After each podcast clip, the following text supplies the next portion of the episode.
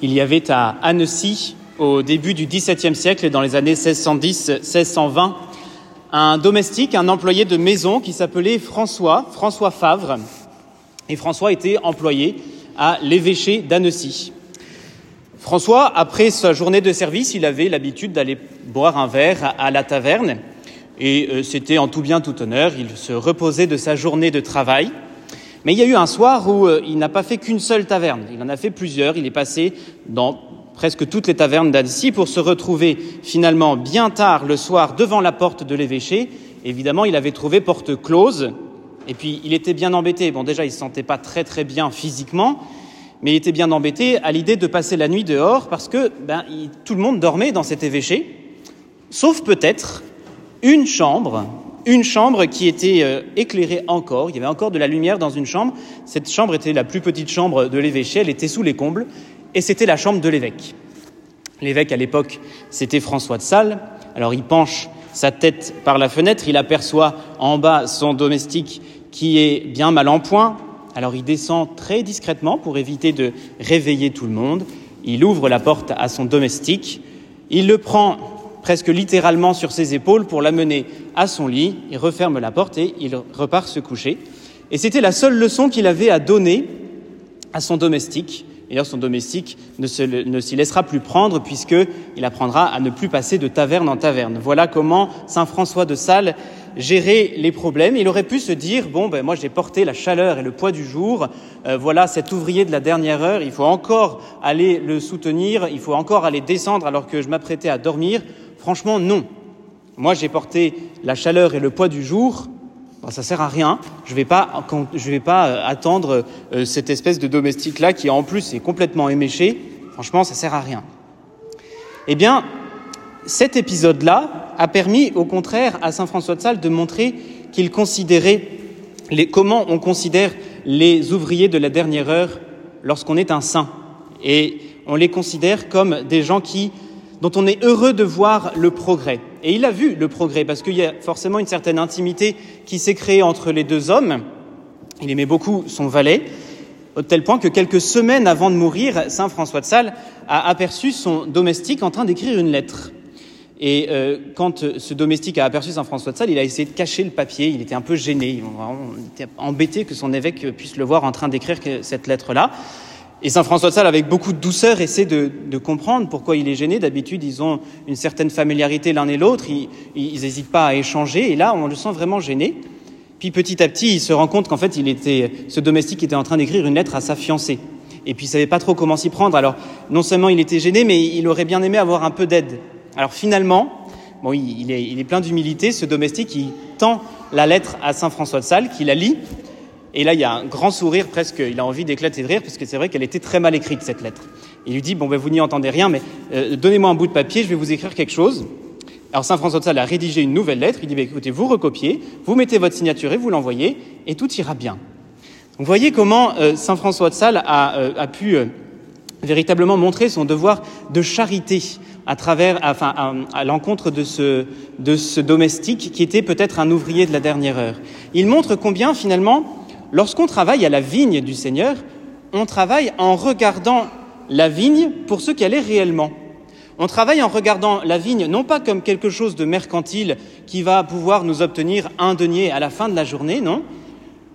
On regarde la vigne pour celui qui est la vigne. Le Christ nous l'a dit, hein, je suis la vigne. On travaille, quand on travaille à la vigne du Seigneur, on travaille pour le Christ. En fait, quand on fait du bien à la vigne du Seigneur, on fait du bien au corps du Christ. Lorsqu'on fait du bien à une personne, on fait du bien au corps du Christ. Et ce faisant, même si on a l'impression et on a raison de porter la chaleur et le poids du jour, eh bien, on fait notre plus grand bonheur en faisant le bonheur d'un autre. On fait notre plus grand bonheur parce que on travaille au bien-être et au, au, bien même fondamental du corps du Christ. Saint François de Sales avait compris cela, mais précisément parce qu'il avait le regard bon. Il avait adopté le regard de Dieu. On entend le Christ à la fin de cet évangile dire est-ce que tu as le regard mauvais parce que moi je suis bon? Bon, la bonne nouvelle c'est qu'on peut aussi obtenir, on peut prendre pour soi-même le regard de Dieu et c'est comme ça qu'on devient un saint. Même si on est un ouvrier de la première heure et qu'on a beaucoup beaucoup de choses à porter, eh bien on peut se mettre à regarder les ouvriers de la dernière heure, non pas comme des concurrents, mais comme des amis que le Seigneur nous a donnés à évangéliser. On peut se mettre à les regarder avec le regard de Dieu.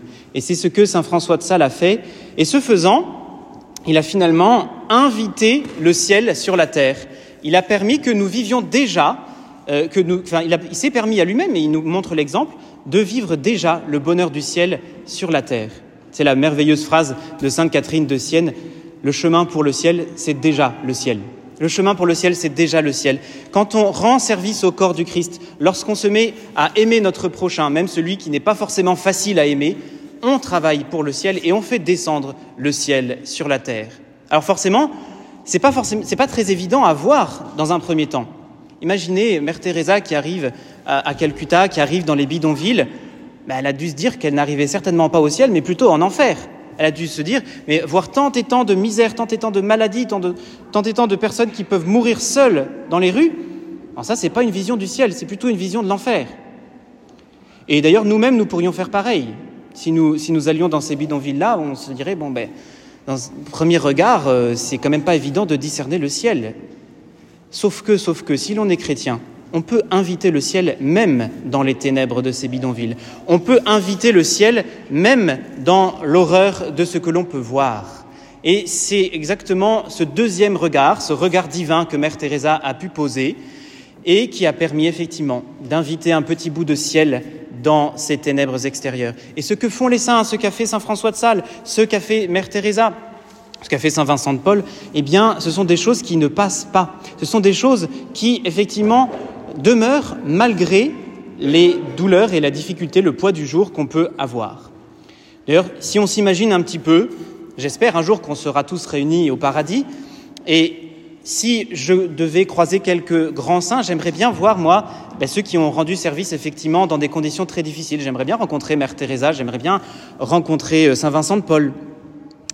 Mais si j'ai un service à demander à Saint, Vincent de Paul ou à Mère Teresa au ciel, est-ce que vous pensez vraiment qu'ils vont me dire ah non, bah nous on a, on porté la chaleur et le poids du jour, euh, c'est bon, on a gagné notre denier, euh, va voir quelqu'un d'autre Bah non, parce que cette charité-là qu'ils ont vécue sur terre, elle n'est pas faite pour passer. Bien sûr, la foi et l'espérance au ciel, on n'en a plus besoin. La foi, on n'a plus besoin de croire puisqu'on le voit. L'espérance, on n'a plus besoin d'espérer dans le Seigneur puisqu'on le possède. Mais la charité, qui est la plus grande des trois vertus théologales, elle demeure. Et c'est dans cette perspective-là qu'on peut vivre le ciel sur la terre. C'est dans cette perspective-là qu'on peut inviter le ciel dans chacune de nos tâches quotidiennes. Et c'est comme ça qu'on traverse l'existence sur terre, même si elle est chargée de chaleur et, du poids du jour, même si elle est chargée de difficultés, c'est comme ça qu'on traverse une existence véritablement heureuse. Cette joie-là, elle vient du service que nous rendons à nos frères. Cette joie-là, elle vient de la manière dont nous envisageons ceux qui arrivent, même à la dernière heure, ceux qui arrivent et qui vont presque voler le ciel, les bons larrons, les saints dismas qu'on peut voir dans notre vie et qui arrivent vraiment au dernier moment, plutôt que de les considérer avec jalousie en se disant oui mais enfin bon ils n'ont pas pratiqué les commandements comme moi je les ai pratiqués, ils n'ont pas appris à aimer leurs ennemis comme moi je l'ai fait, plutôt que de les considérer comme cela, on est joyeux pour eux. On est joyeux parce qu'on goûte la joie du Seigneur. Et on est joyeux tout simplement parce qu'on goûte la joie du ciel. Il y a plus de joie dans le ciel pour un pécheur qui se convertit que pour 99 justes qui n'ont pas besoin de conversion. Cette joie-là dont on peut faire l'expérience dès maintenant, hein, cette joie-là dont on peut faire l'expérience dès maintenant, c'est la joie du ciel qui vient s'inviter dans notre cœur et c'est la joie du ciel qui vient s'inviter dans le cœur de ceux que nous pouvons croiser. Alors oui, plutôt que d'avoir le regard mauvais parce que le Seigneur est bon, apprenons à être bon comme le Seigneur est bon. Apprenons à être saint comme il est saint. Alors véritablement, tous les services que nous pourrons rendre, même les plus difficiles, toutes les personnes que nous pourrons croiser, même les plus difficiles à aimer, deviendront des personnes qui seront la véritable source de notre joie, une joie céleste, une joie qui n'est pas faite pour passer parce qu'elle est ancrée dans la charité du Christ. La charité du Christ, recevons-la pour la transmettre, alors notre joie, personne ne pourra nous l'enlever. Amen.